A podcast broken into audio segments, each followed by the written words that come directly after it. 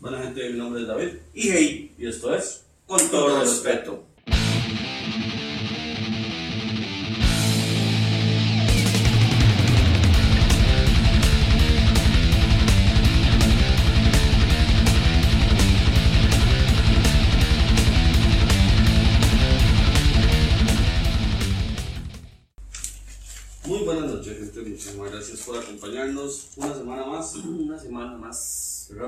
Sí, sin que nos eche la radio ya es un reto, ¿verdad? Es un logro. Sí, Sí, logro. Sí, el reto es mantenerse, perdón. Eh, bueno, hoy, como les habíamos prometido, eh, otro programa especial de política, hasta el cansancio. Eh, hoy con invitados especiales. Hoy tenemos. a- No, usted que, usted que. que a mí me gusta. Sí, sí, Hoy sí. tenemos a don Minor Meléndez y a Runia Pérez, que ellos son del partido PIN. Integración Nacional. Ajá. Este, don Minor va, está luchando por ser alcalde de Heredia y Runia eh, regidora, regidora por Heredia. Entonces, vamos a hablar hoy un poquito de, de, de lo que, conocerlos un poco y hablar un poco de lo que es Heredia para nosotros también que, que somos de acá. Entonces, sé que hay mucha gente que está pendiente. Exactamente. Antes de iniciar, voy a hacer un pequeño arreglo en un micrófono estoy viendo que está mal. No fui yo, fue el que conectó Jay. Ahora soy yo el que conecto mal. ¿Pero por qué? Porque fue que esto hizo la semana pasada. Con razón no lo escuché a la hora de, de, de editar. Está el Bernis. Sí. Normalmente sabe. ¿Para qué me invitan? Ok. Ahora sí. Eh, Ahora sí, qué pena. Don Minor, eh, para que se presente, queremos saber de dónde sos, qué haces. Primero quiero agradecerles el espacio y el tiempo que ustedes están brindándonos a nosotros, porque esta campaña ha sido muy difícil en cuanto a llegar a la gente. En cuanto a llegar a la gente, porque no hay recursos, recursos económicos. Sin embargo, tenemos mucho recurso humano y mucha eh, capacidad de, de servicio. Bueno, primero, mi nombre es Minor Meléndez, yo soy eh, técnico óptico electrónico, entonces tengo una formación eh, del tecnológico, estuve dos años eh, estudiando forestal y dos años en, en electrónica y posteriormente tuve una formación dual en la parte de óptica, en un sistema alemán. Eh, entonces a veces uno choca con, con la sociedad porque eh, cuando te forman, te forman con ciertos parámetros para dar soluciones. Entonces, pues, darle gracias a Dios. Como comunalista desde muy pequeño, mi papá me llevaba a mí a las reuniones de, de comunalismo. Eh, herencia política también, porque mi, papá, mi padre fue uno de los fundadores del Partido de Renovación Democrática, que después se conformó con otros partidos en la unidad, cuando salió don Rodrigo Carazo como presidente. Entonces, este, tuve esa formación cuando estaba chico. Después, en mi formación adolescente y demás, fue estudio, trabajo, estudio, trabajo, eh, para salir adelante, porque al igual que en esas comunidades que a veces la gente lo ve mal, pues Guararí tiene gente demasiado buena, ¿ve? Ustedes están haciendo un emprendedurismo aquí importantísimo, están dando espacio a gente de otros eh, lugares de Heredia para poderse mostrar. Eh, yo vengo de una, de una situación similar, de Paso Ancho, el barrio del sur.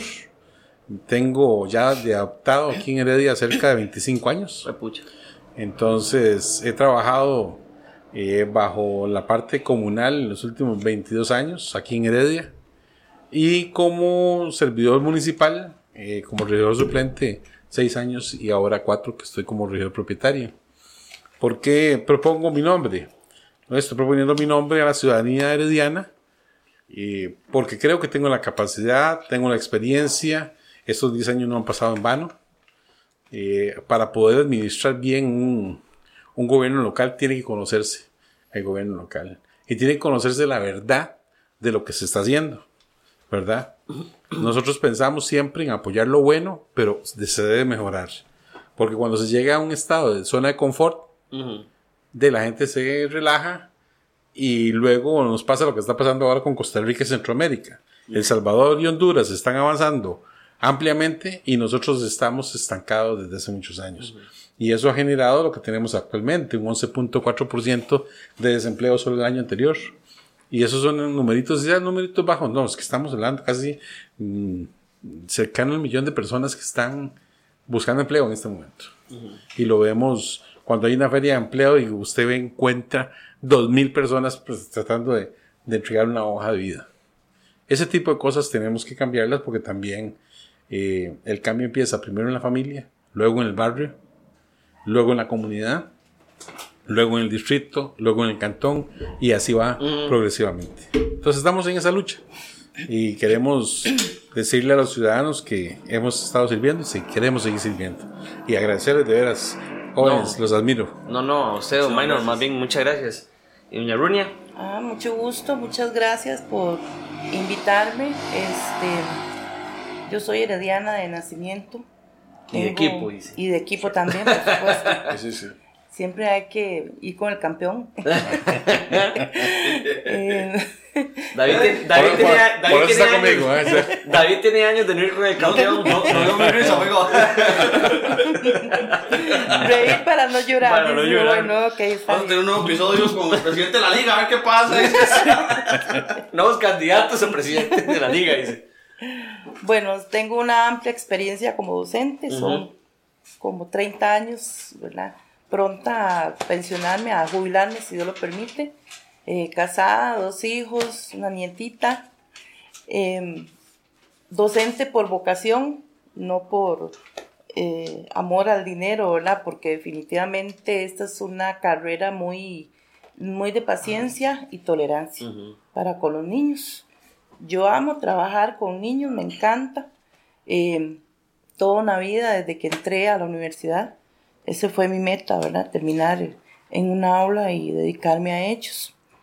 Eh, primera vez en, en- en el ambiente político, ¿verdad? Ajá. Ya como adulta, porque este, cuando estaba en el colegio, eh, más de uno nos apuntábamos como guías en ese entonces. Sí, todos pasamos por esa etapa. Es Bueno, verdad que los que nos sí. gusta la política, muchos pasamos por esa Sí, etapa. eso fue como un ir a pre- pegar banderas a o repartir propaganda. Ajá. Fue como un precalentamiento. Sí. Y fui hasta secretaria de un club, ¿verdad? Eso para mí fue grandioso. Ujú. Yo me sentí importante, ¿verdad? Porque ahí tenía que estar a cargo de ese club, atendiendo consultas y bueno, fue una experiencia muy bonita, muy pacífica. Eh, había mucha participación ciudadana en ese aspecto, ¿verdad? En el ambiente. Eso, eso ha caído un poco también, Eso ¿verdad? ha decaído, El tico sí. se resfría un poco Ujú. también. Se- sí, se ha desilusionado Sí. prácticamente. Es todo un tema. es un tema que Sí, es- que tocarlo ahora. Claro, Exacto. claro. Sí, entonces, bueno, eh, aquí estamos y echar para adelante y aprender de toda una institución, ¿verdad? Tiene una carrera política, Sí. toda una experiencia política, entonces el que a buen árbol se arrima, a buena sombra le cae encima, Sí, ¿verdad? eso le iba a decir yo precisamente ahorita, David, que el hombre es técnico y usted tiene el rato de estar pariendo ahí, no le abre ese huevo. Sí, es que yo saqué un técnico en, en, digamos, hace como 10 minutos más. Sigamos, el técnico no empieza a funcionar cuando la vara empieza a fallar. exactamente. No. No, a ustedes en verdad, muchísimas gracias por venir, ¿verdad? Este, esta es su casa. El, el programa nosotros, la gente que nos, que nos ve normalmente sabe que, que pueden decir lo que gusten. Sé que no van a decir malas palabras, sería genial que lo hicieran, pero solo nosotros lo hacemos, casi. Los invitados nunca quieren decir una mala palabra. Pero, pero sí, para que, para que tengan toda la confianza del caso.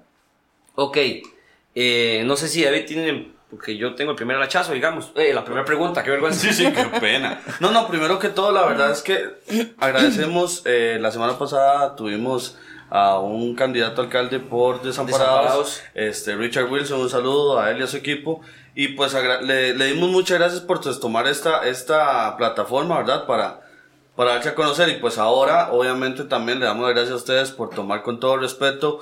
eh, como, como el canal o uno de los tantos canales, ¿verdad? Para que, para que las propuestas se den. Eh, justamente conversaba con, con Jay de esto, que, bueno, el PIN es un partido, digamos, no tradicional, ¿verdad? Que es lo que hablábamos ya en otras ocasiones, un partido, o, o bueno, antes de Costa Rica sabíamos que era el bipartidismo, ¿verdad? Eh, PUSC y PLN, y pues por muchos años ha sido así, pero ahora vienen partidos como ustedes que, que, que quieren también, pues, hacer su esfuerzo, ¿verdad? Este, ¿Cómo ha sido tal vez el, el empezar a... Pues yo siento que, que empezar de un, par- con, con un partido fuera de lo tradicional eh, es empezar a nadar contracorriente, ¿verdad? ¿Cómo, cómo ha sido?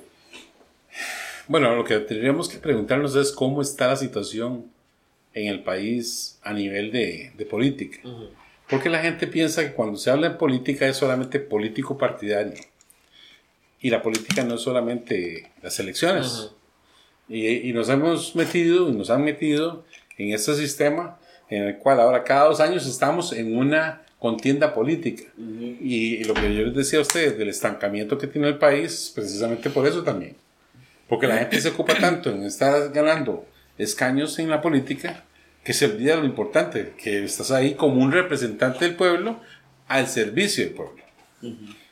Ok, ¿qué podemos decir del PIN? Bueno, el PIN en Heredia, Cantón Central, es la primera vez que participa Ok. formalmente, digamos, eh, haciendo el esfuerzo a nivel cantonal.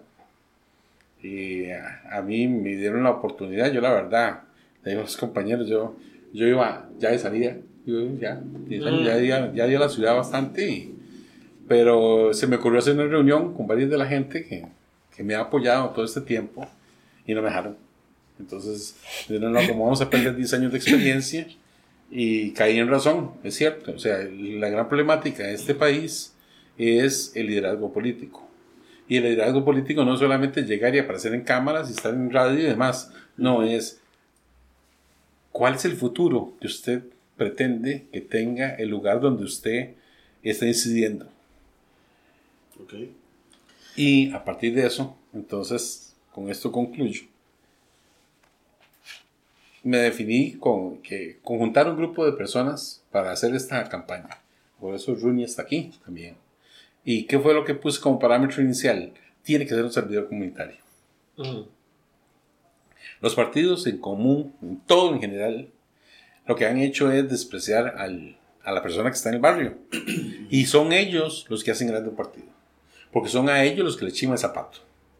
Son a ellos los, los que tienen la, y miden diariamente la realidad nacional, la realidad suya.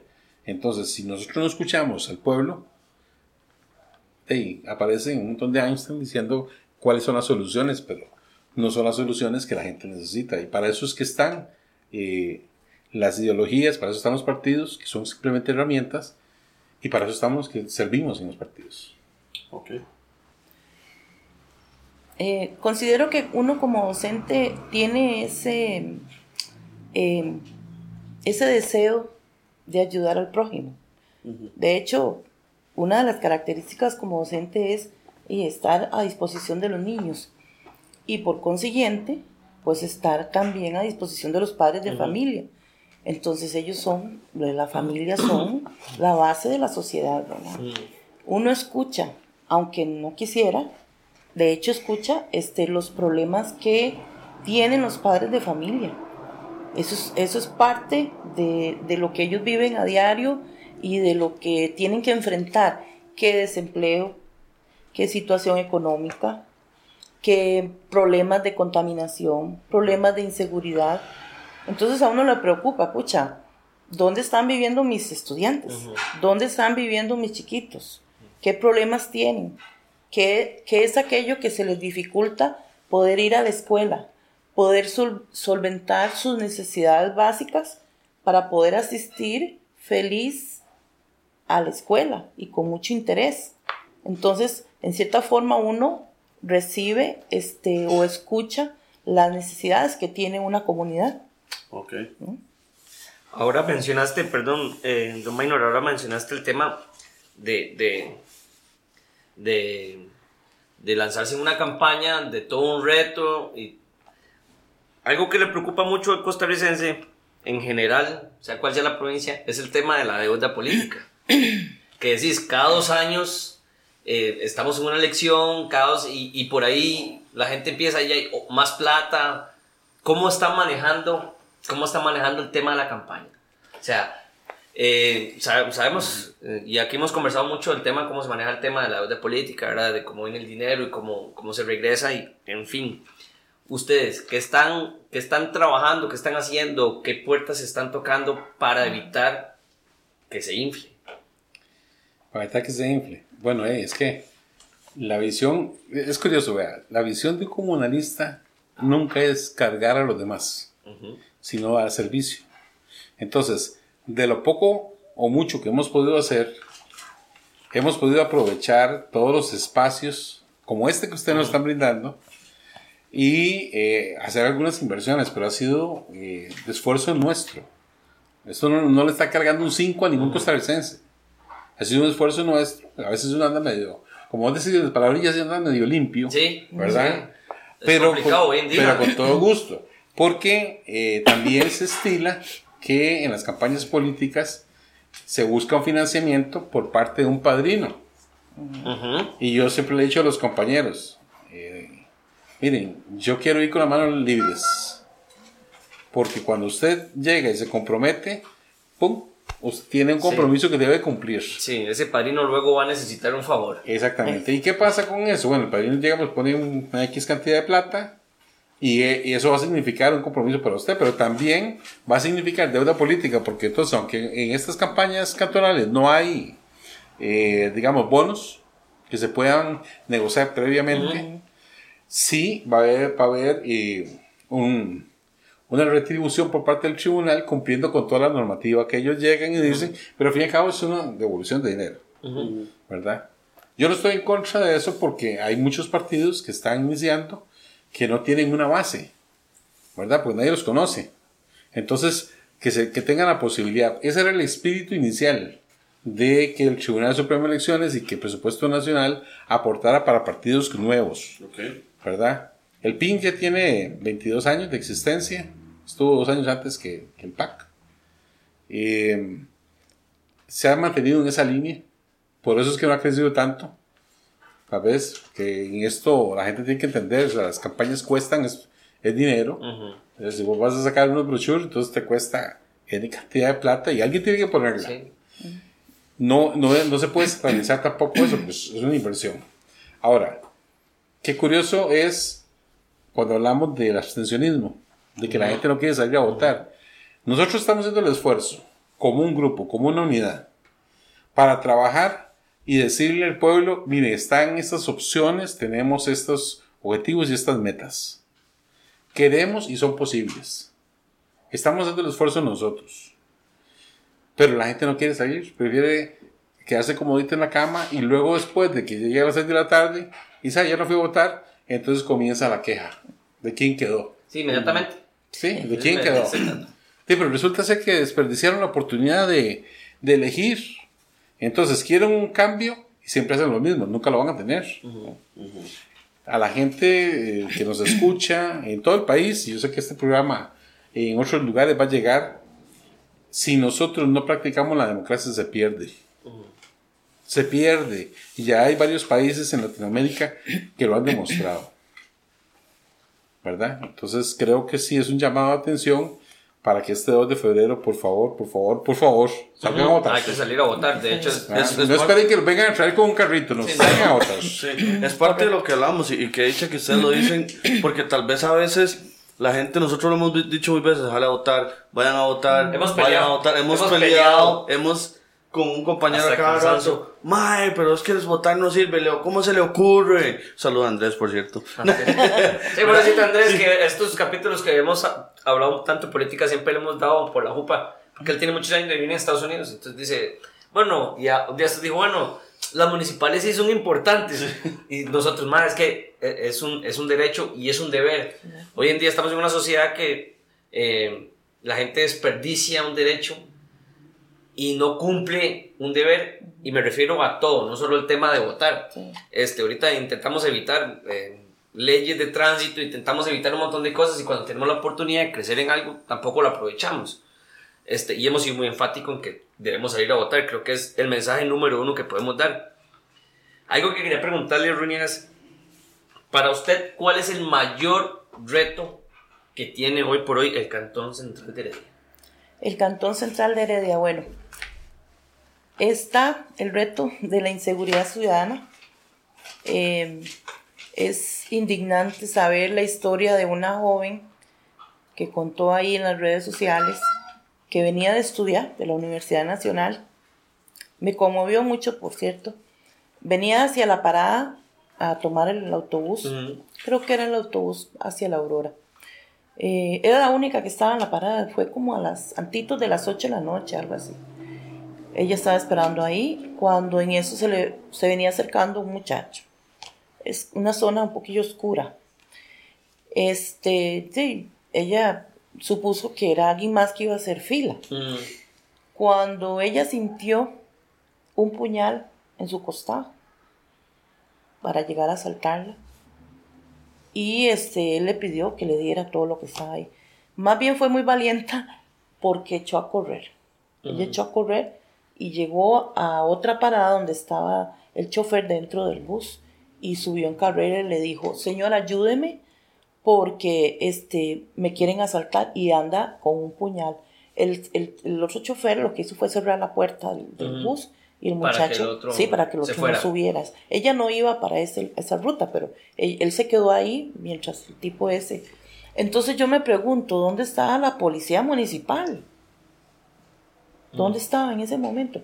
Cuando por lo menos un carrito debería de hacer como, como una ruta por paradas a cierta hora de la noche donde la gente, por ejemplo, que viene de estudiar, habrá otra que viene a trabajar, espera ahí el bus solita.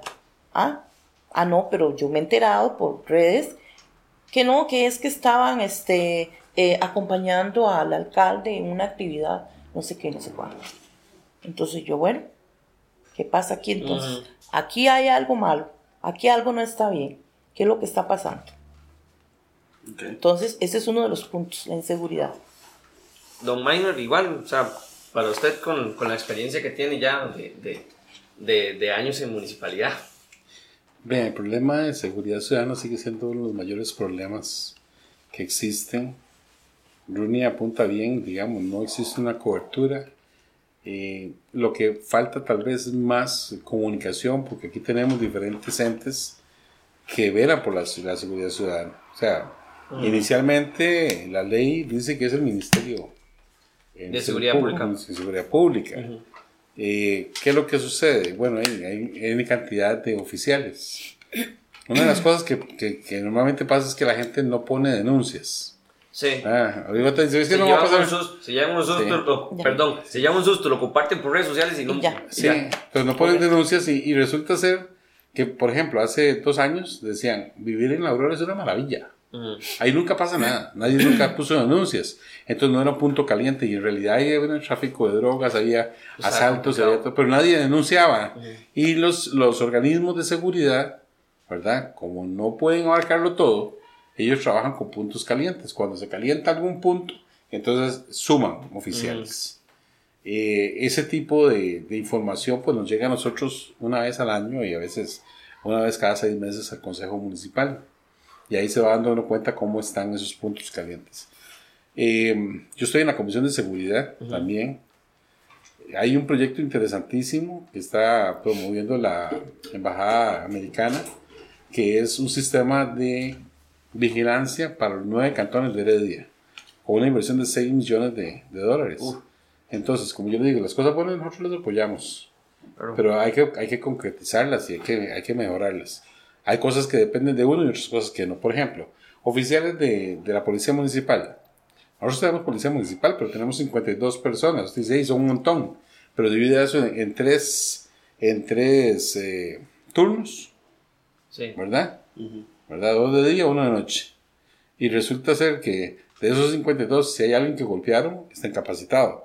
O alguien que se enfermó, está Vacaciones. incapacitado. Hay unas vacaciones, está inca- entonces no se puede contar con eso. Para este año se tiene programado eh, aumentar en seis plazas. Pero aún así, queda ciertamente corto la reacción. La cámara es un elemento, digamos, eh, disuas- eh, disuasivo de, de decirle al, al mariachi te estamos viendo. Pero si la cámara no se, no se acompaña con una reacción Con una pronta, respuesta. Ujú. entonces de el sistema no está funcionando del todo bien. Pero eso significa un gasto en la municipalidad. Hay, hay cosas que son, digamos, que la gente no, no sabe esto. Por ejemplo, el tema de la basura, se cobra un impuesto por la basura, ¿verdad? Y ese, ese impuesto que se cobra va en relación a los costos que se tiene para recoger. Tiene que dar cero. O sea, lo que yo recojo es lo que yo pago. Ujú. Entonces ahí no hay, Hay, hay que no haya pérdida. no, no hay pérdida. Ujú. Pero en la parte de seguridad, por cada, eh, digamos, por cada oficial eh, se van como 500 mil colones mensuales, ¿verdad? Entre pluses y demás, puede subir. Aproximadamente con los que están actualmente anda como en 550 millones de, de colones. Mensuales. No, eso es anual. Mm. Anual. Que eso, sa- eso sale, sale de los impuestos que todos pagamos. Sí. Ahora, si nosotros multiplicáramos eso por 12, a mil millones. Y eso no hay forma de recuperarlo, es un gasto. Sí, es. Es un gasto necesario.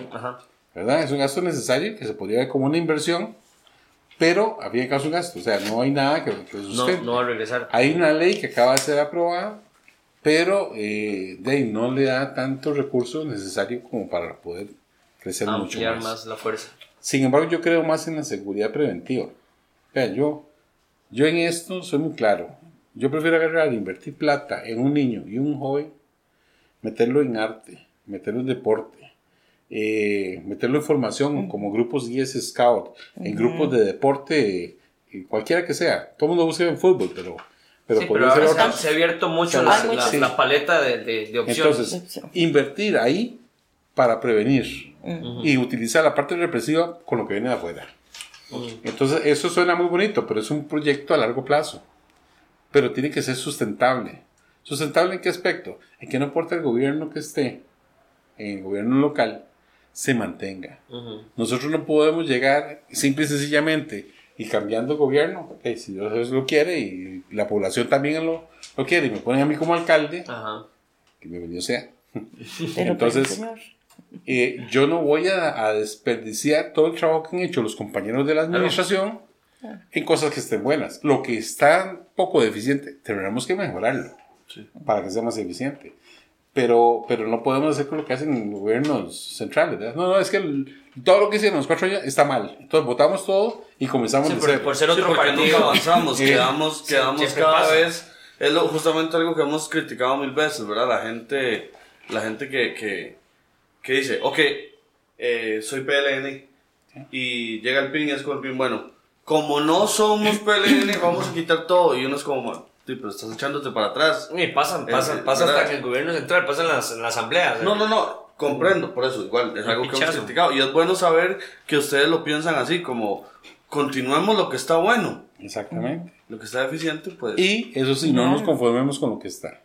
No podemos eh, conformarnos porque el tiempo, cuando se pasa mucho tiempo y se hacen las cosas, se cree que todo está bien.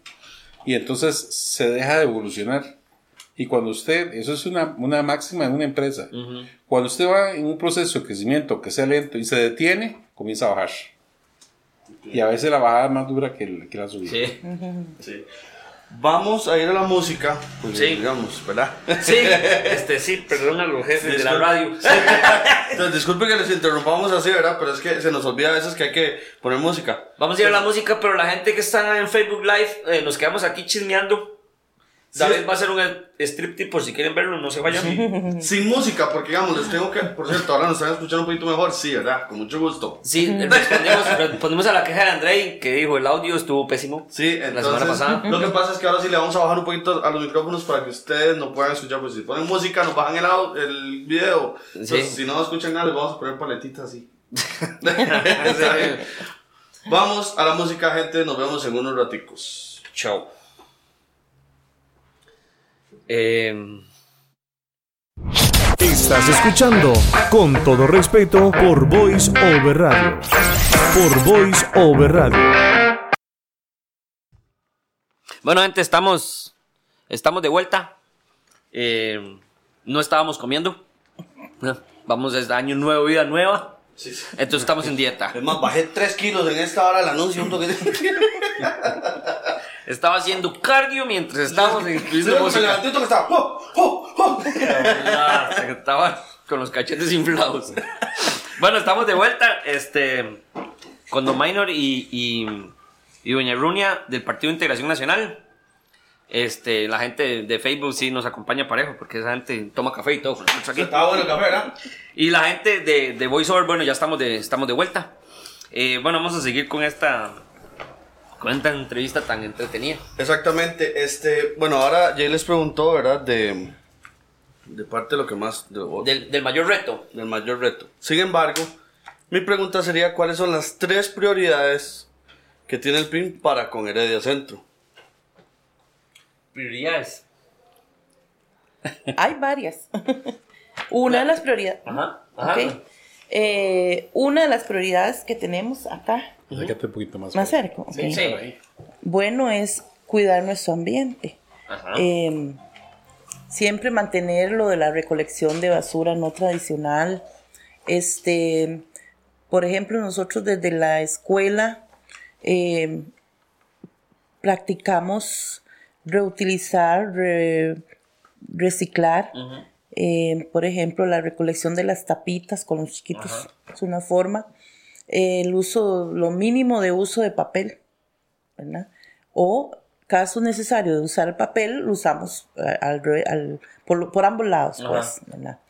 Eh, recogemos el papel en, en- en unos recipientes que tenemos en el aula y la municipalidad llega al frente de la escuela los jueves y viernes, los segundos jueves y viernes de mes y nosotros vamos y entregamos ahí. Esa es una forma, esperamos que mantenerla, ¿verdad? Esa, esa, eh, eh, eh, esa actividad porque es muy importante y es importante también que en los hogares se practique el, el- el reciclaje, muy importante. Bueno, dentro de las tres prioridades. Número uno en la parte de seguridad. Si no hay seguridad adecuada en un cantón, la inversión no llega. Ujú. Entonces, esa claridad la tenemos. Entonces necesitamos mejorar el aspecto de seguridad.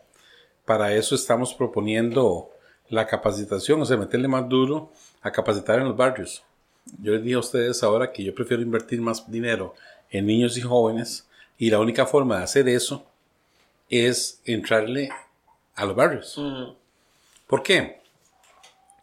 Porque se nos ha olvidado que el núcleo de la sociedad, porque somos seres sociales, querámoslo o no, aunque la gente dice que ahora soy antisocial y me aíslo, eh, si no tienes una familia, un núcleo familiar, eres débil. Ojo lo que estoy diciendo, eres débil. Si no existe una, soci- una, una sociedad pequeñita, como la familia, que es algo muy lindo, yo estoy viendo con ustedes eh, esa unidad, este proyecto que ustedes están haciendo, al rato no tendría éxito. Pero ustedes como conjunto, como familia, como amigos, cuasi hermanos, ¿verdad? Están teniendo éxito por eso. Entonces la seguridad empieza, al igual que muchas de las, de las cosas que vienen en el cambio de la sociedad, primero en tu mente, en tu familia y ahí va para arriba, progresando. Entonces el, el gobierno, el gobierno local debe eh, propiciar el rescate de la familia, el rescate de los valores. Porque sin los valores, la familia tampoco funciona. Y hay familias que son completamente disfuncionales, ¿verdad? Entonces, hay que pensar en la masculinidad, hay que pensar en, en la feminidad, hay que pensar en el respeto a los demás, ¿verdad? En sus propias decisiones, pero sobre todo entender que la base, el núcleo básico de la familia es la sociedad. Ahí empieza todo el cambio. Entonces, seguridad. La siguiente que yo visualizo es el empleo. O sea, yo todavía no, no entiendo, pero ya voy entendiéndolo poco a poco, el fenómeno del empleo que tenemos en el país, que también repercute y se ve reflejado aquí. Aquí tenemos seis zonas francas y ahora cuando se desarrolle la finca La Melita, que está a la par de, de Real Santa María, comienza probablemente este año eh, en una parte del desarrollo y más adelante se, se piensa hacer un desarrollo también que es como tipo zona franca, unas bodegas industriales. Entonces ya tendríamos, digamos que siete lugares en solo nuestro cantón, en donde hay un grupo de industria y demás. Creo Pero que, te- perdón, creo que hay un proyecto también, no sé si ya estará plasmado ahí, eh, en la salida de la Agnilla, esta calle nueva hasta abajo, a la par de la Universidad Nacional de... Sí, la que está por la parte de la Santa María. ¿Verdad? sí, está- estamos hablando de la misma, esa es Ok. la finca La Melita. Ah, ok, Ya ok. que usted no conoce Son- le son- doy- perdón, el nombre, el nombre es nuevo. Son- son robar 27 tomates ahí hectáreas. cuando- Sí, sí. Digo, a tomar Por donde hay pescados. las torres de alta tensión que Ajá, pasan ahí, exacto, que sí, es- ok. eso de aquí. Sí, la- la se conoce como finca sí. Ah, Ok. perfecto. Eso se va a desarrollar, ya va a comenzar en, en un desarrollo. Disculpen al gringo, ¿verdad? Entonces, Me tenemos casi 7 zonas francas y apenas un 30% de ocupación de los empleos que están ahí Son, son de, de Cantón Central. Ok. Ahora, ¿por qué? Porque la gente que vive en nuestro cantón no cumple con los perfiles de lo que se ocupa ahí. Entonces, ¿qué tiene que hacer un alcalde? El alcalde tiene que propiciar el hecho de coordinar con todas las instituciones y con las empresas que están ahí y decirles a las empresas cuál es el perfil que ustedes ocupan. ¿Ok? ¿Y en cuánto tiempo? Y con eso, y teniendo la otra parte, que es, bueno, ¿quiénes son los que realmente quieren trabajar? Porque mucha gente que no, no quiere hacerlo, pero bueno, hay mucho joven que desea. Y, y es lo importante, tener ingresos para poder mejorar su calidad de vida. Ok, pero ¿tienen la capacidad? ¿Qué les falta? Acabamos de inaugurar, eh, aquí nomás está el, el INA nuevo. Sí. Ok, es una infraestructura, Hermoso, una hermoso. inversión enorme del Hermoso. gobierno. Queremos que sean nuestros municipios los primeros beneficiados de eso que está dentro de nuestro cantón. ¿Para qué? Para que cumpla con esos perfiles. Porque sucede algo curioso, que sería el tercer punto, la parte de movilidad urbana. Resulta ser que tenemos saliendo cada mañana cerca de 10.800 eh, heredianos que van hacia San José o hacia la Juela en sus carros, sus buses, su tren. Y entonces tiene que gastar transporte. Sí, yo Obviamente hay que gastar en alimentación. Yo quisiera traerme la empresa para acá, güey. ¿ok? Que No, yo por eso. a la abuela. Días en la mañana. Eh, y vos estás haciendo el efecto, el mismo efecto en la ciudad de la Juela. Sí. Porque resulta ser que ese porcentaje más o menos es el mismo. Entonces está el Coyol, pero resulta ser que los empleos de Coyol no los absorbe la gente de la Juela. No. Entonces tenemos una gran cantidad de movilidad que, que el, que el único que le sirve el negocio es a los transportistas. Claro. ¿Ok? Pero la persona que tiene que transportarse pierde tiempo que podría invertir en trabajo y algo más importante, En en, su, fa- en su también, familia. familia, claro. En su familia. Entonces, hay una gran ausencia de padres en la familia porque a veces pierden, pierden hasta dos o tres horas Viajando. viajando en un transporte.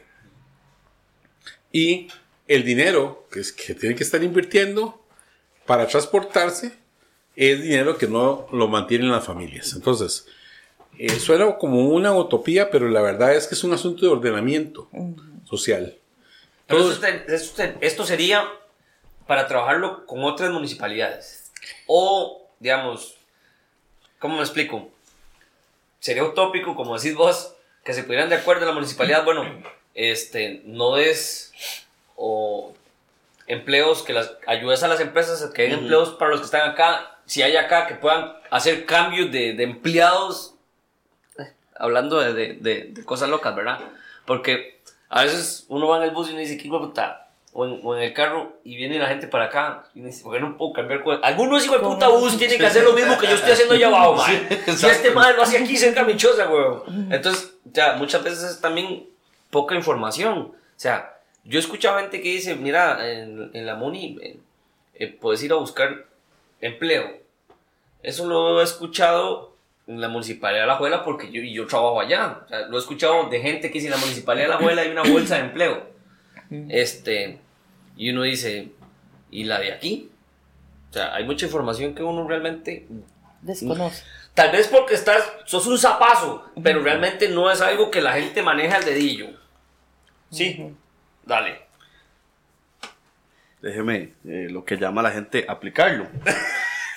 este, si vos seguís a la municipalidad de Heredia cada cierto tiempo, este, la municipalidad pone la municipalidad da trabajo y entonces este lo que hace es tomar trabajos de otros lugares. Por ejemplo, hace poco salió una empresa remesera cuyo nombre no diré porque no me están pagando. Decía, tal empresa remesera anda buscando gente que arriesgue su vida y transportando dinero, digamos. No lo decía así, ¿verdad? Pero digamos. Más o menos así lo visualizaste. Sí, sí, digamos, yo dije, eh, no, No es para mí. No es para mí. Exactamente, yo dije, sí, no, gracias. Pero digamos, la municipalidad toma y este trabajos de diferentes lugares y los publica en Facebook o en la misma, creo que en la antigua escuela argentina se llama. Ajá. Ajá. Centro cultural. Ajá, creo que ahí también los, Ahora los centro El cultural. centro cultural, sí, En el Centro. Cultural Omar Dengo. Omar, Omar Den, Den. exactamente. Creo que ahí también. Una cosa, No, yo Vean. estoy diciendo, pero dale. Eh, Eso que, usted- eso que ustedes dicen eh, con respecto a con lo que explica Minor, de trabajar ojalá donde uno vive, cerca de donde uno vive. Eso se da siempre en el gremio de, de los docentes, precisamente porque eh, sa- salen a concurso plazas, ¿verdad? A nosotros, los nombramientos de nosotros se llaman propiedad o interinos. Propiedad es que usted se queda en esa plaza ahí hasta que se jubile o hasta que pida traslado hacia otro centro educativo o un traslado en ascenso, ¿verdad? Bueno, eso ha sido una lucha que el ministerio eh, nombre al personal docente cerca, lo más cerca posible de su casa. Que un docente que vive en Heredia no tenga que trasladarse hasta San Ramón, piqué. Sarapiquí, Vara Blanca, Sí, sí, sí, ¿verdad? Porque, o sea, como dijo Minor, el gasto, la pérdida de tiempo, el transporte, etcétera, etcétera, ¿verdad? Es lo más ilógico. Entonces, vienen que yo creo que el ministerio ya ha ido aprendiendo. No sé si tarde o temprano, pero bueno, ahí va aprendiendo a qué? A, a tratar de nombrar al docente cerca de, de su casa, por todas esas ventajas. Ok. ¿Tiene eso de puedo- puedo Dale, dale, seguí, seguí. Revisando en el plan de gobierno de ustedes veo que tienen algo que llaman heredia dinámica. ¿Nos podrían dar un poco más de detalles lo que es y este cómo planean este, implementarlo en, en Heredia? Mira, heredia dinámica yo creo que se ha venido dando desde que, eh, bueno, eh, lo, lo digo por, por ser maestra y en las escuelas siempre nosotros, este, fomentamos, practicamos, ¿verdad? Lo que son juegos tradicionales, lo que son juegos cooperativos, eh, juegos participativos, no tanto competitivos, ¿verdad? Para que el niño, pues, este, eh, se integre, más que todos los que son tímidos, eh, o aquellos que tengan alguna discapacidad, Como yo. ¿verdad? Que era muy tímido. Timidísimo, claro, sí. Cuando está dormido, tal vez. ¿no? Bueno, este, en fin, uno lo hace ahí desde el punto de vista eh, educativo, en el aula, en, en- en la escuela, ¿verdad? Lógico. En las comunidades se, se pretende que hayan lugares donde los niños, los jóvenes puedan ir a practicar algún deporte. Generalmente ir a una mejenguita, ¿verdad? Eh, se han ido perdiendo estas áreas. Se, eh, eh, se han ido perdiendo, bueno, yo sí he observado que esta municipalidad sí ha dedicado áreas, lo, lo digo por mi urbanización y la vecina, la urbanización vecina San Francisco, gracias a Dios, bueno, hay áreas donde he visto niños y jóvenes donde van a practicar algunos de los deportes. He visto gimnasios abiertos que llaman, ¿verdad? Donde hay eh, personas adultas también practicando ahí en, en ese... Sí, de En hecho, esa zona. De hecho, para los que somos de, de, de Guararí, pues eso, eso es algo que ha sido así como, como impactante realmente. Que a, a mi criterio, cuando empezaron a darse los primeros, yo decía, más esos tubos no van a ver nada, o sea, se los van a robar. Y realmente, sí, y realmente la, la sociedad se ha encargado, los mismos vecinos, de cuidar, porque, porque esos parquecitos se convertían en eso, en, en un área gris, un área oscura, para, para hacer otras cosas. Y hoy por hoy, bueno, hay muchísimos aquí en en Guararí, creo que tenemos el dato por ahí. Este, yo Por no- aquí. no, Ustedes sí, van, ¿verdad? Ustedes van todas las mañanas ahí. Sí, sí, sí, digamos. ahí desayunamos. Sí, sí, sí, exacto. Ahí, ahí desayunamos. O sea, yo paso todo, todas las mañanas. aquí y cuidamos a los carajillos. Todas las ¿no? mañanas, todas las mañanas yo paso y muy por favor, le digo a todos, qué bien. Pues yo camino un kilómetro al día. Pero sí, digamos. esa- esa- Bueno, eh, heredia, heredia dinámica. Ajá, O sea, heredia como dinámica. A ver, cuando se habla de dinamismo a nivel físico, se habla de salud. Va, va emparejados. Yo soy presidente de la Fundación Herediana de Salud Cardiovascular. Ahí no gano cinco, sino que es parte del servicio. O sea, eh, dentro de mi experiencia he estado con grupos comunales, asociaciones de desarrollo y ahora he trabajado en dos fundaciones de salud.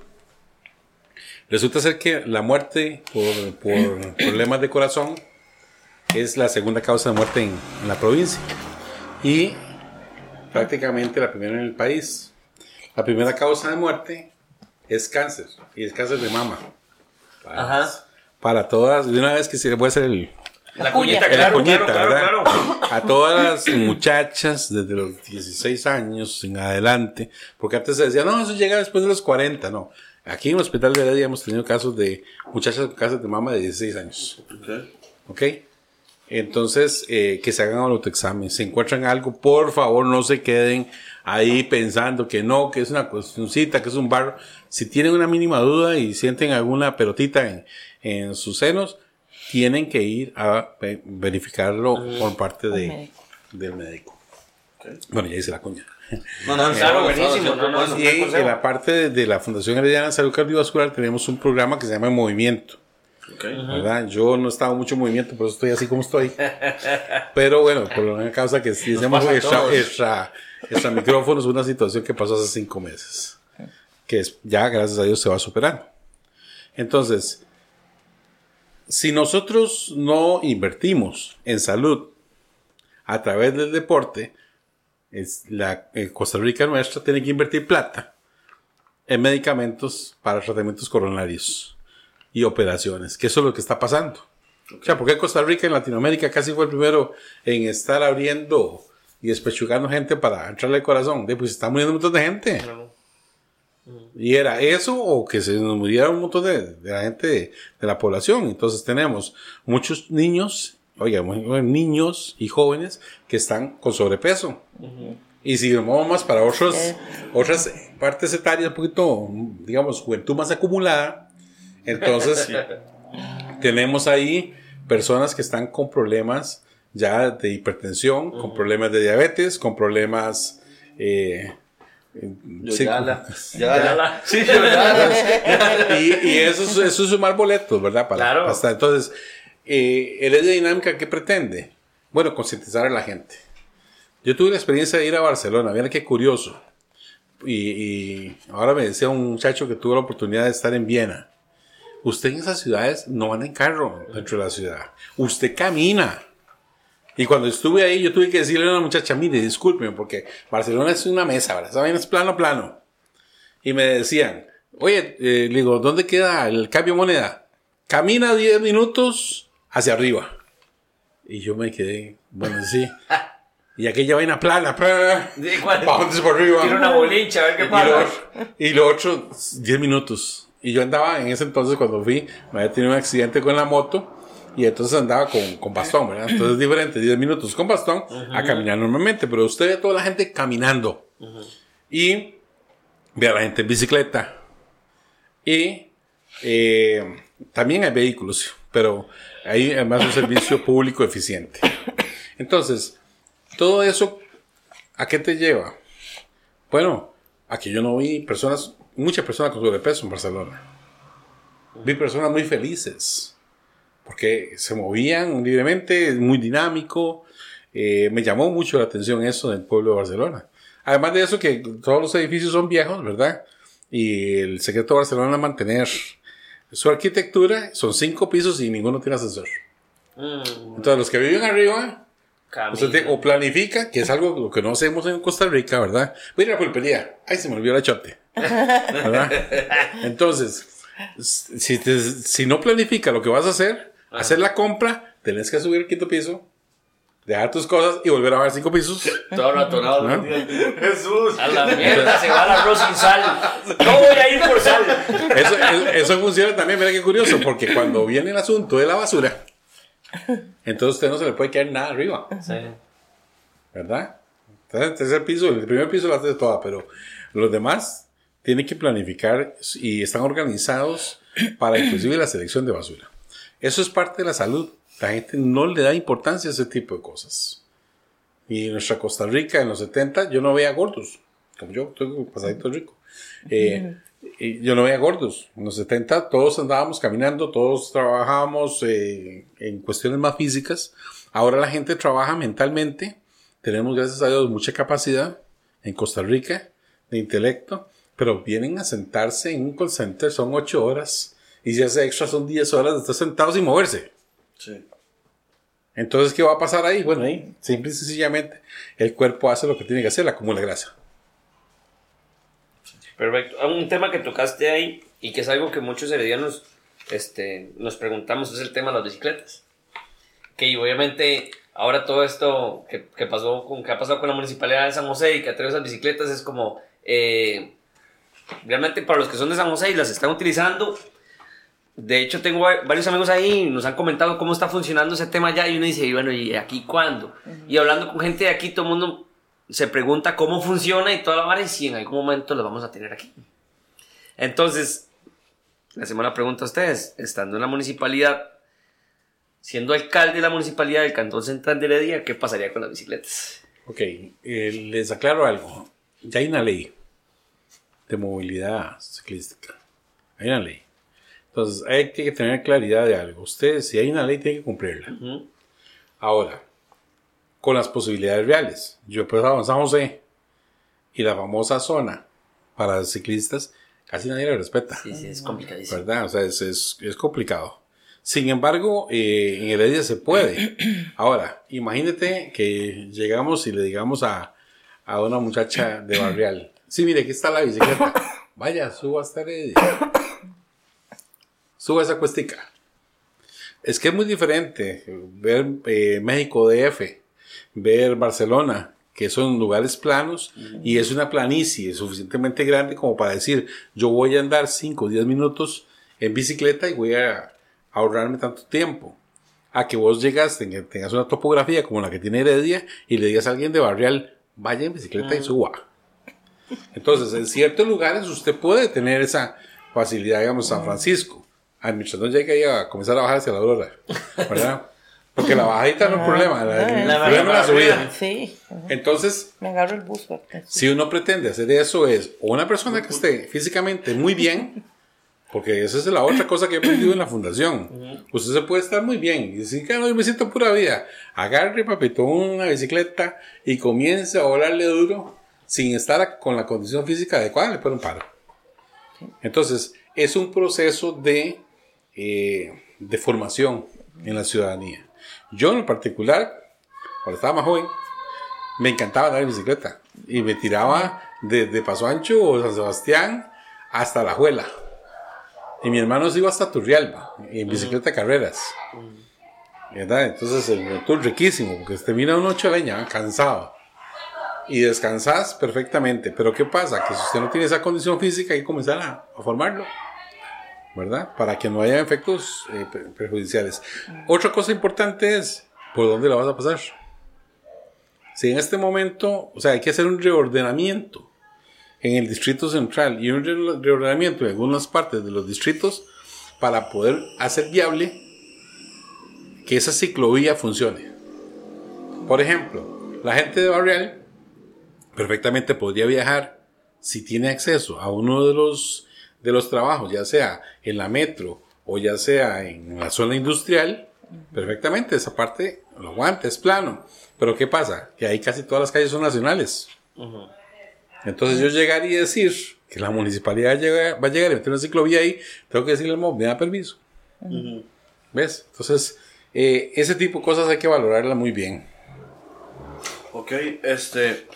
Igual estuve revisando, es que estuve leyendo el, el plan de ustedes hoy ¿Eso? y estaba viendo la parte que llaman eh, Construyamos Arte y Cultura. Este. Igual me gustaría ver- saber, porque sabemos que Heredia, bueno, Heredia tiene el Fortín, tiene la casa de la cultura que están vendiendo ahora y la casa del De frente del. Fortín.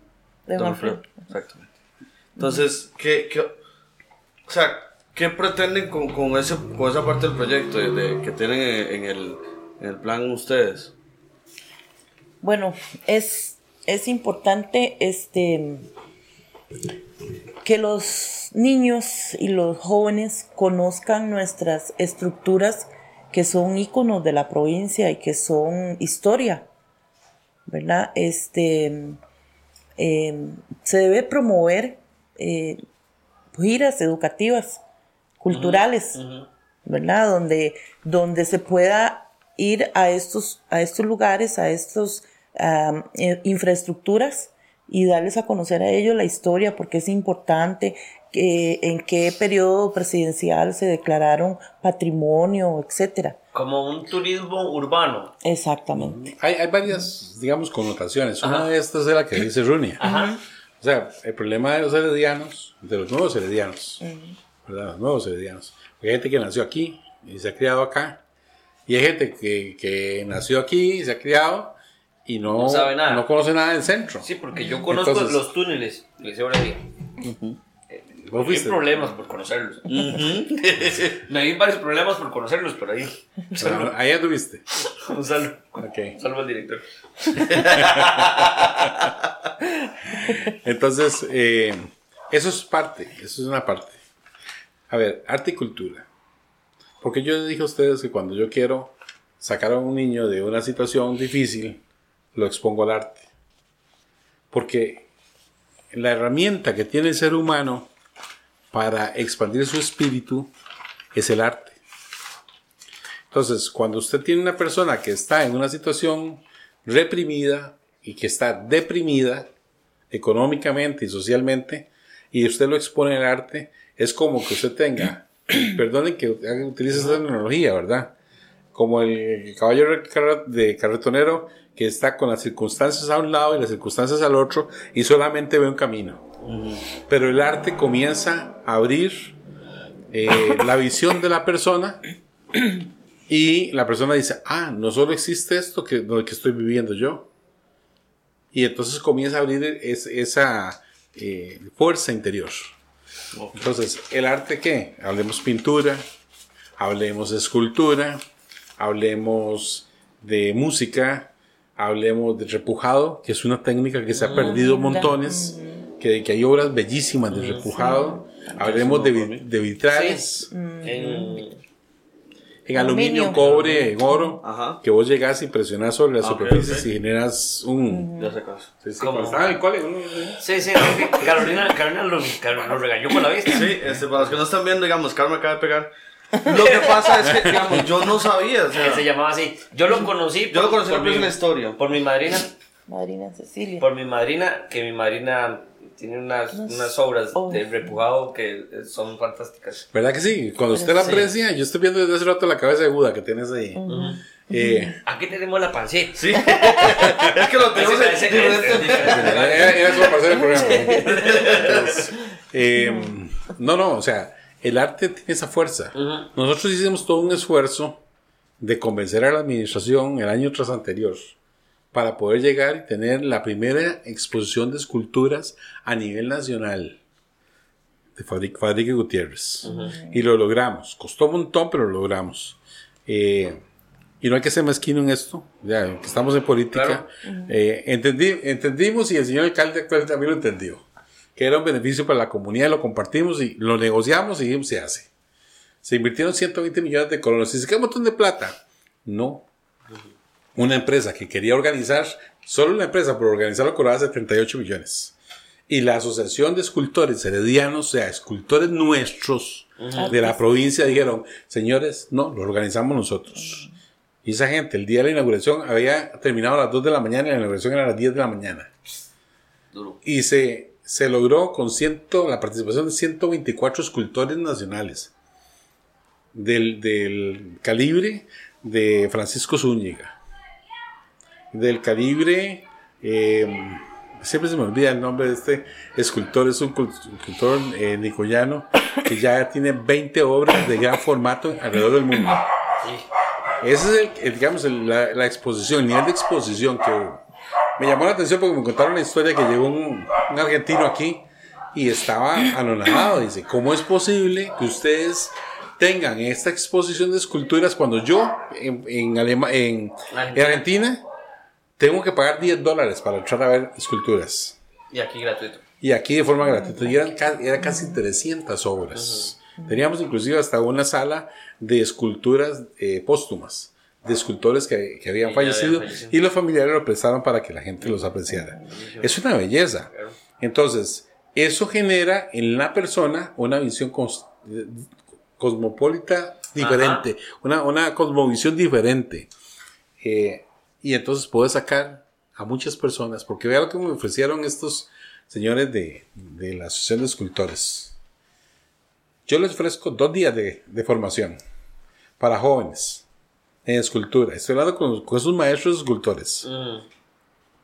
Si nos dan un espacio donde nosotros podamos generar obra de gran formato y, y- y esculturas.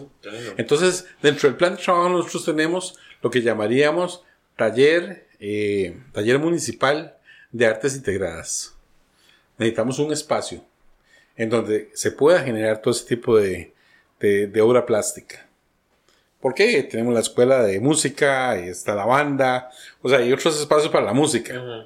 Ahí la idea es integrarse también y aprovechar toda la escuela de artes que tiene la Universidad Nacional y enlazar. O sea, se puede hacer mucho, mucho más de lo que tenemos ahora. Ok, ok. No, y es, y es bueno saber, y es bueno saber que ustedes apoyan mucho eh, pues la cultura en general, ¿verdad? Porque como les digo, por ejemplo, recuerdo cuando dieron permisos, cuando abrieron el, el Fortín, que usted pudiera visitarlo. Ay, sí. Para mí fue genial, porque yo Toda siempre... la vida de pasar por ahí y verlo. Ajá, exactamente, toda la vida de ver el Fortín y uno, de saber que está mal construido, de saber muchas cosas y uno, pero ya, está allá, no se puede tocar. Y recuerdo cuando, cuando se dieron los permisos para abrir, creo que mi esposa y yo fuimos súper felices a ver y a subirnos. Y claro, ya después, ya como a los seis minutos, íbamos arriba, ¿verdad? y viene ella, íbamos así y me desmayé. Qué lindo, eh.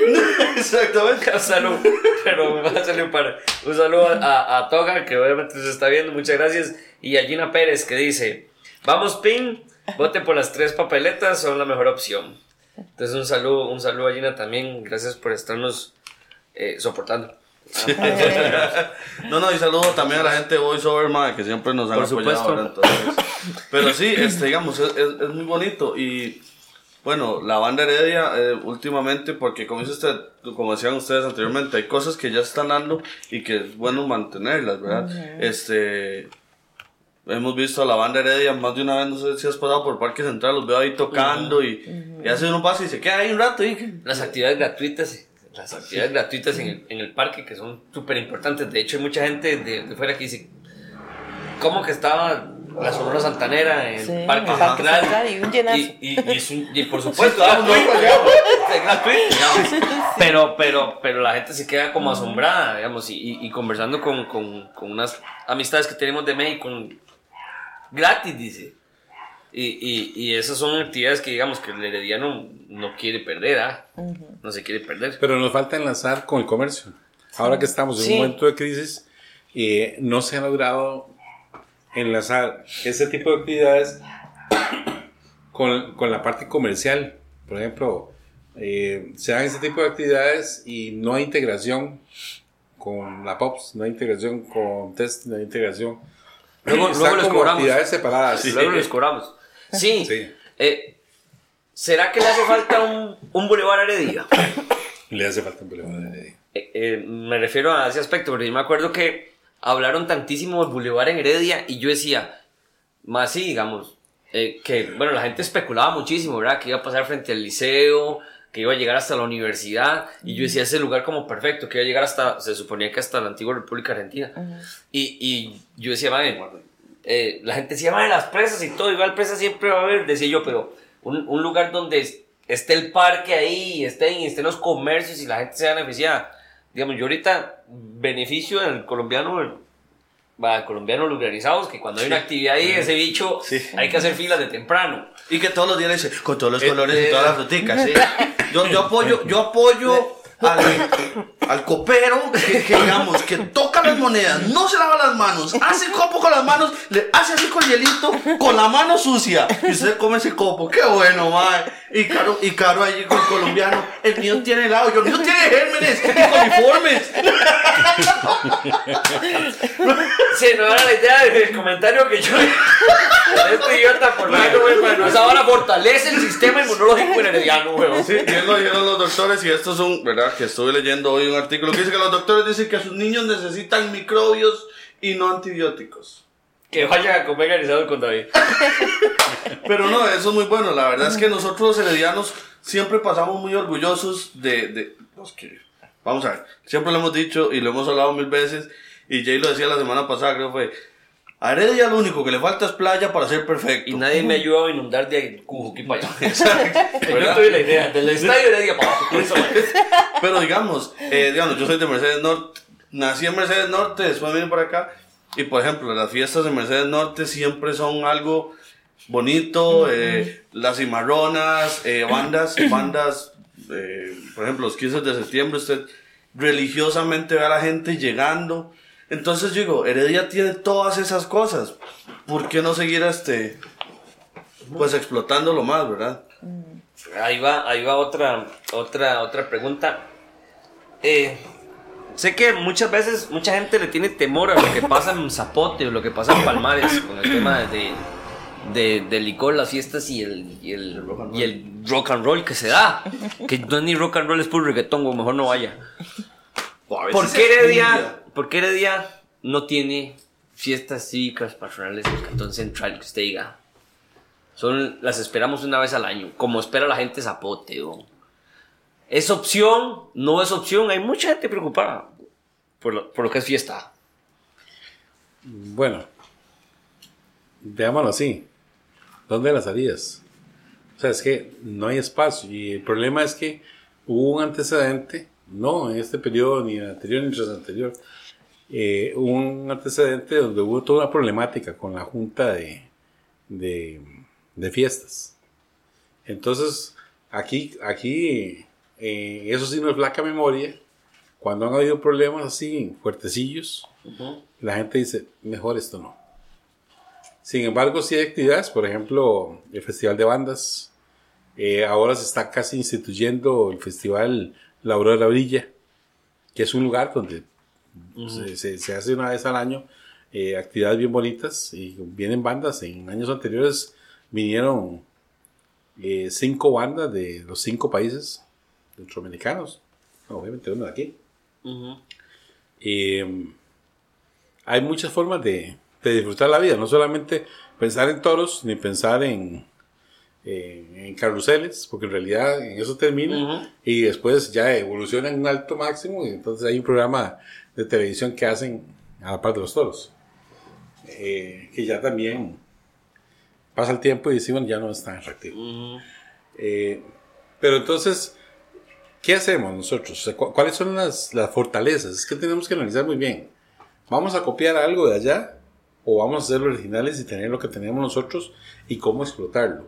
Con la Comisión de Asuntos Internacionales hemos visitado ya, creo que son como siete u ocho embajadas, ¿verdad? Ya pasamos por la República Dominicana, por Cuba, pasamos por la de Alemania, fuimos a la de China, fuimos a la de México, y no sé, me falta la de Guatemala que nos ofrecieron una hermandad con, con Antigua, ¿verdad? Entonces, ¿qué es lo que hay que hacer? Hay que investigar un poquito más y ver cuáles son los modelos que son más apropiados, más similares a a Heredia para poder sacarle provecho. Ok.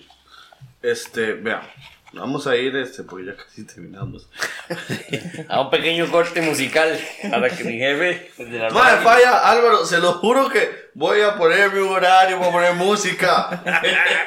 Siempre se me olvida. Es que nos entretenemos. Ustedes saben que, con, con todo respeto, es. Sin es respeto, pues, sin, sin respeto. Te- Tenés que exigirle a estos chicos que alguien tenga un, un au- auricular ahí. Sí, Y exacto. que le digan tin, tin, tin. Sí, digamos, el, el auricular esa que es que está allá, pero está entretenido por el programa y no nos avisa. Sí, huevón. Sí, no, no sé más, yo no, No, sé qué vamos a ir a la pero, pero, para volver nada más con un tema, un tema que tengo ahí picante. Sí, sí, se vaya, gente, porque tengo un- una pregunta realmente de cómo contrarrestar políticas que hemos visto en estos días en Heredia. Este, y lo- se lo voy a dejar ahí picando el tema de que he visto que se están ofreciendo bonos de vivienda. Entonces, después de la música, venimos con esta vara tan loca. Ahora sí, vamos a escuchar un ratito, que no era un ratito de música. Estás escuchando, con todo respeto, por Voice Over Radio. Por Voice Over Radio. Gente, estamos de vuelta. Muchas gracias por seguir con nosotros. Muchas gracias también a Faya y a Álvaro que nos van a regalar 15 minutos más porque nos atrasamos. Ellos no sabían, pero le estamos dando gracias en adelantado. Sí. para que, para que no se enojen. Ya ahorita cae, yo sé que ya ahorita cae el mensaje por el grupo. Pero bueno, me va a llamar, ahorita para, para, no, para, no, para no quitar más champ, estábamos hablando de un tema ahorita eh, eh, fuera de la radio, que estamos en Facebook Live, este, y nos vamos a regresar ahí porque el tema está súper interesante con un proyecto que nos comenta Don Minor, con el tema de, de medios de comunicación como lo somos nosotros ahorita, o medios de chismes, que somos unos chismosos. No, no, no, no. Entonces, Don Minor, Informativo. Sí, sí, chismes allá. Informativos. Canal de allá. El, el canal de... Seven. Ajá. El canal de la sabana. El canal de la sabana y sus programuchos de la hora y de la hora, de la una y media. Ya, no le va, no le va propaganda. No he dicho ninguno, nada más, pues. Pero bueno, eh, coméntenos de ese, de, ese, de ese proyecto que realmente... No, no, digamos, dentro de las experiencias de esta campaña, Ajá. que tenido la oportunidad de compartir con personas como ustedes, he visto, digamos, la penetración que tiene en la población este tipo de programas. Y pienso que deberíamos aprovecharlo a nivel municipal, que cuando se presenta un proyecto, por ejemplo, el taller municipal de artes integradas, eh, llegar y decirle a la ciudadanía, ¿qué opina? O sea, el proyecto es este. Aquí está un prediseño, tenemos un- una posibilidad. eh, ¿Qué opina usted de esto? ¿Está usted de acuerdo en que la municipalidad invierta en un proyecto de este tipo? Va a tener estos beneficios. La idea de esto es que el objetivo, o el objetivo de este proyecto es este, que tengamos un lugar donde pueda eh, la juventud y las personas que tienen habilidades y demás en el arte y la cultura desarrollarlas para generar riqueza cultural dentro del cantón. ¿Qué, qué opina la gente? Escuchémoslo. Como un foro. Sí, porque nosotros tenemos una visión muy clara y lo hemos dicho muchas veces. Nosotros queremos trabajar y escuchar. Porque si usted nada más trabaja, entonces hace lo que usted piensa. Pero si usted escucha, enriquece lo que usted piensa. Y puede ser que entre ambos podamos llegar a un acuerdo, que es el mejor para todos.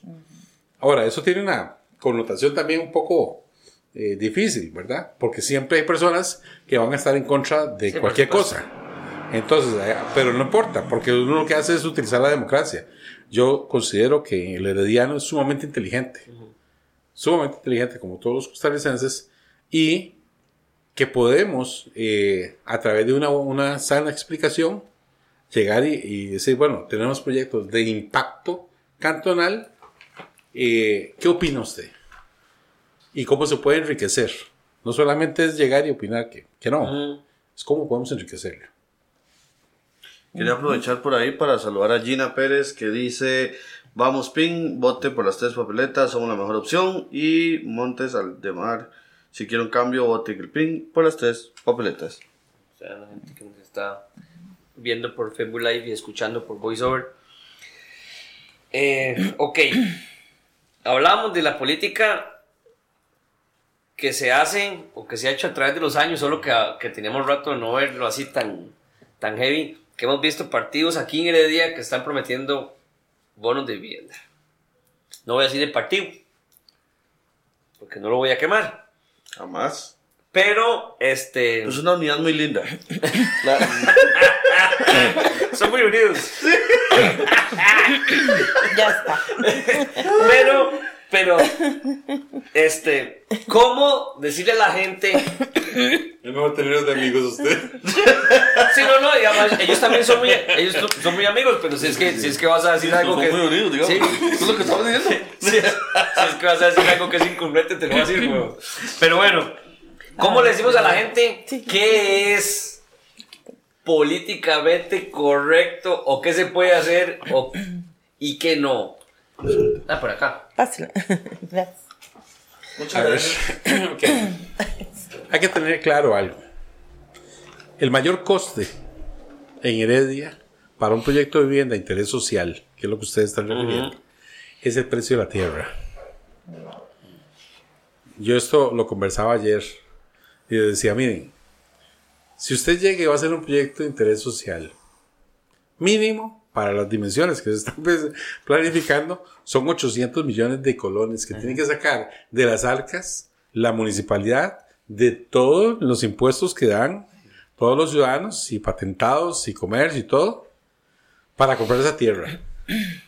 Y ahora, bajo la misma línea, yo le preguntaría al ciudadano, ¿está usted. ¿está usted de acuerdo en que se genere un proyecto de vivienda que 800 millones de colones salgan de las arcas de la municipalidad para comprar un terreno, Solo para el terreno. solo para el terreno. Ahora, para desarrollarlo y para que exista bono, tiene que existir alguien en la parte privada que construya. ¿Verdad? Entonces, la pregunta es, bueno, si el que construye apenas sale con lo que da el bono, ¿cuál es la retribución para el, para el gobierno local?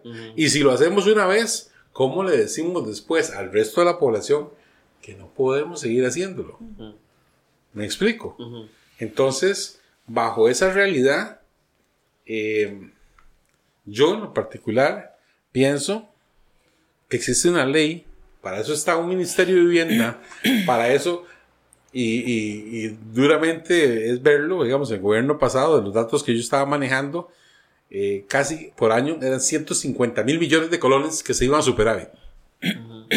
Entonces, la municipalidad apenas tiene 20.800 millones de colones. Versus, ¿verdad? Ese presupuesto. Póngale que todo ese presupuesto no es para el Cantón Central. Pero que de ahí, no sé, 5% se invirtiera en el Cantón Central. Que fuera 4%, no importa. Solucionaría muchos problemas. Eh, y lo otro es, o sea, ¿dónde lo vas a hacer? Es que cada vez son menos tierras las que tiene Claro. el cantón. Entre menos tierras tiene, más aumenta la plusvalía. Claro.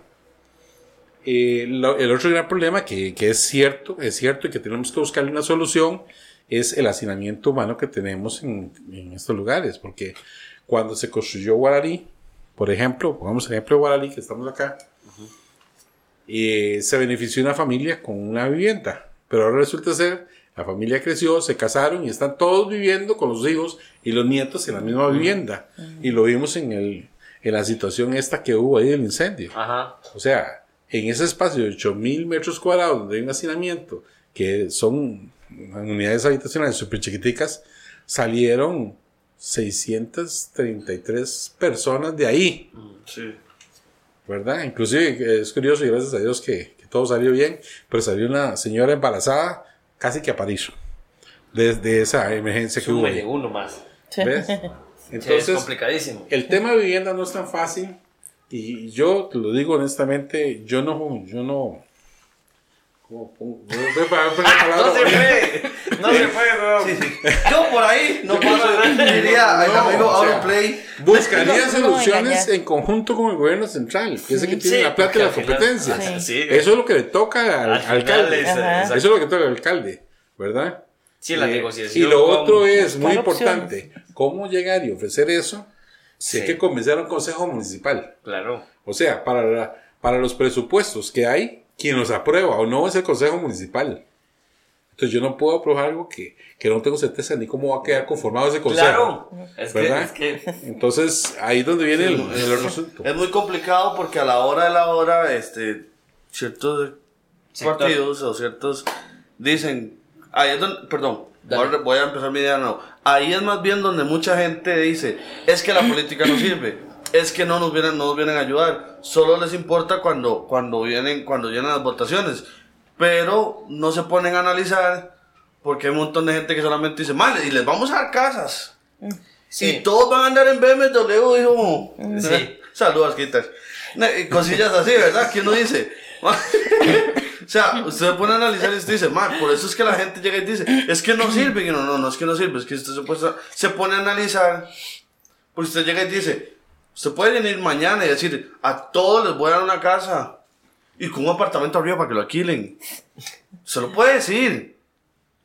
Si usted le cree, Sí, hay, hay dos, hay dos puntos, ¿verdad? digamos. Es la responsabilidad de lo que vas a decir, que en verdad no puedes andar diciendo cosas que no son ni siquiera posibles. De estar prometiendo cosas que no o no le corresponden a usted Ajá. o como No dicen dependen de un consejo que no está ni conformado o sea no sabe si lo va a poder hacer o no y también está la otra responsabilidad que es la del votante que es lo que hemos dicho siempre de informarse, Informarse, de leer planes de gobierno de ver si algo es posible o no es posible si se puede hacer o no se puede hacer porque lo que está pasando ahorita es eso que lo que menos hay es información lo que menos la gente busca es información Yo, yo quisiera adicionarles algo más. Vean, Claro. yo, yo he estado colaborando con el Foro Nacional de Vivienda los últimos 10 años. y sé cuál es la realidad de inter- interés social. Sé cuáles fueron los errores, digamos, en el tiempo de, del expresidente Guillermo Solís, amigo, pero que igual critico lo, lo que no está bien, hay Lo que, que no decirlo. está bien hay que decirlo. Hay que no decirlo. puede tapar. Eh, el exministro Pujol y detuvo el, el Sistema Nacional de, de Vivienda, el Sistema Nacional de Financiamiento de la Vivienda, porque ellos querían cambiar completamente, precisamente hacia lo que son torres y demás. Pero si usted quiere ayudar a una persona que está en una circunstancia de tugurio, usted lo primero que tiene que quitarle es el tugurio la cabeza. Porque si no pasa lo que pasó en Panamá con los chorrillos. Entonces tenés unos edificios grandotes y tenés toda eh, la mala formación ahí adentro, que genera una problemática social que después ni los mismos policías pueden entrar a salvarle la vida a alguien. Entonces, eso tiene que complementarse. Eso fue una de las primeras cosas que, gracias a Dios, en el periodo anterior, conformamos un grupo de seis heredianos, y ahí salió el proyecto FODEI, para presentárselo a Carlos Alvarado cuando era ministro de Bienestar, Bienestar Social. El proyecto FODEI lo que dice es precisamente eso.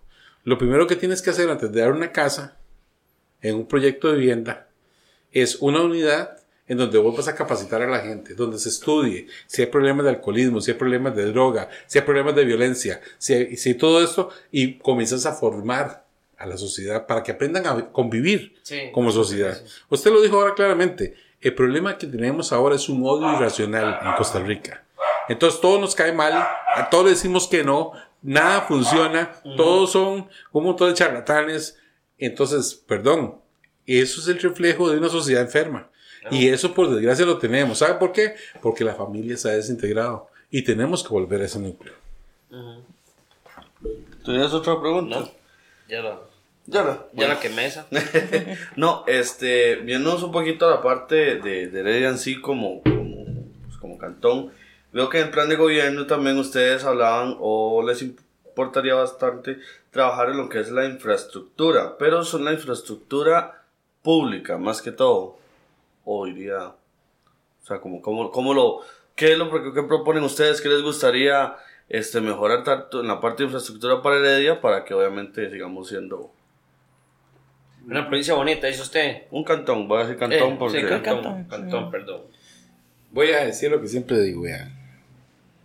Y perdona que, Julia, que, que valga un poquito más el tiempo porque estamos cortos. Ok. Ok, cuando la gente piensa en infraestructura, piensa en calles, puentes, eh, no piensa en estacionamientos municipales, eso hace falta, hace falta porque podemos tener mejores calles de, de- de Heredia, pero si lo que tenemos es un estacionamiento en el distrito central vamos a tener presas igualmente. Entonces necesitamos invertir en estacionamiento, ya sea que conven- convenzamos a, a la parte privada, porque yo, yo también creo en las alianzas público-privadas. ¿verdad? Eh, con una claridad bien, bien amplia. Entonces, o se hace privado o lo hacemos la parte municipal. Al fin y al cabo es un activo que le queda a la municipalidad. Veamos lo siguiente, cuando alguien ha viajado a Miami, por ejemplo, y estás en las afueras de Miami, usted llega a un edificio de 7, 8 pisos, donde es puro estacionamiento. Usted deja su vehículo ahí, paga X cantidad de plata, y vas y te montas en el metro y vas a la ciudad.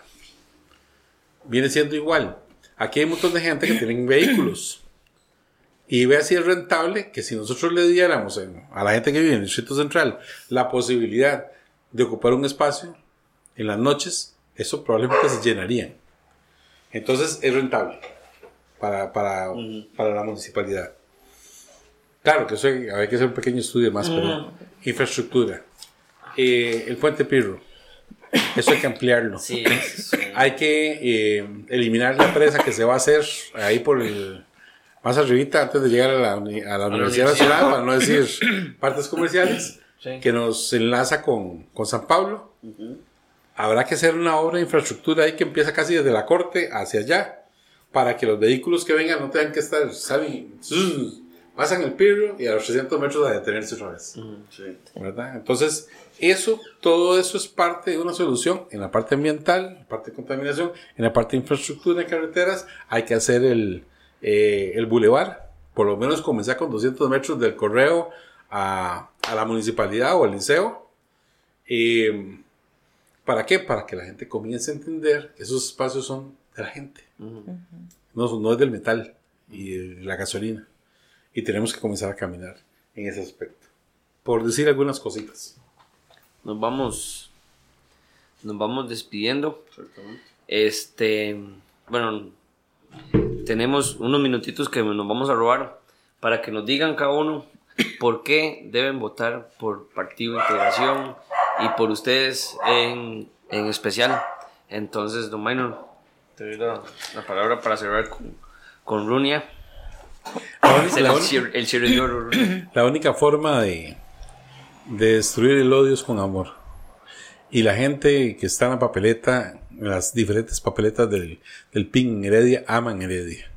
Hay unas que aman hasta el partido, hasta el equipo Hasta de el equipo de fútbol. Full, ¿verdad? Pero eh, eh, eso, eso es una de las mayores fuerzas, la- o la mayor fuerza del universo, que hacen los cambios.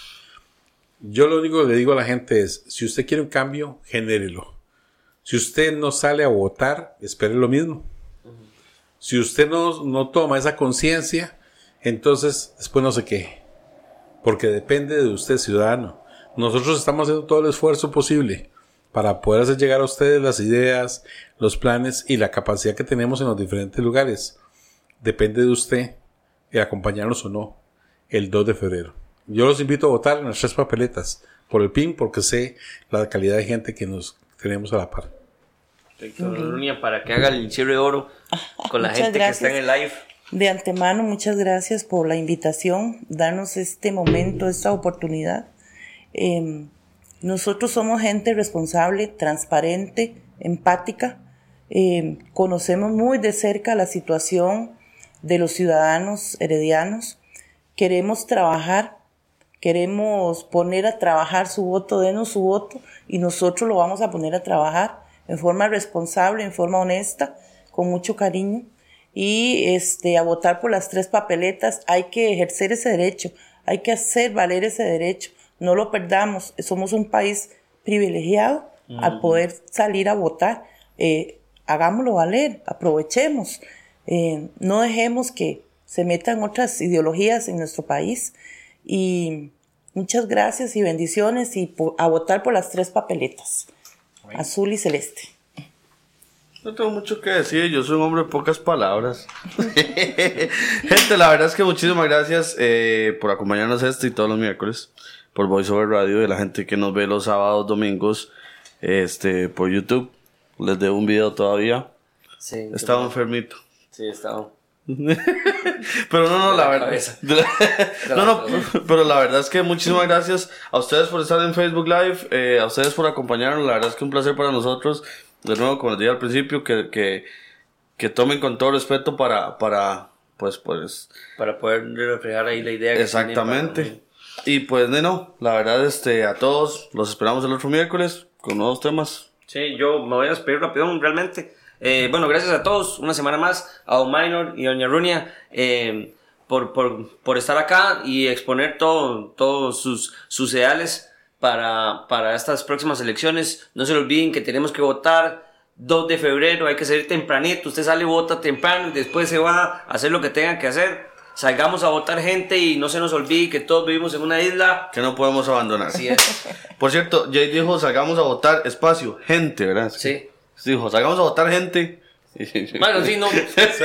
No importa, ya verás a votar y no la votas donde quieras. Después le puja. Gente, Entonces ya saben, nos pueden seguir por Facebook, Instagram, Twitter. Twitter, el canal Spotify, de WhatsApp, Spotify. YouTube. Vale, somos un virus. Estamos en todos lados. Vale, fijo. Esto fue con todo respeto. gente. Muchas Muchísimas gracias. gracias. Chao.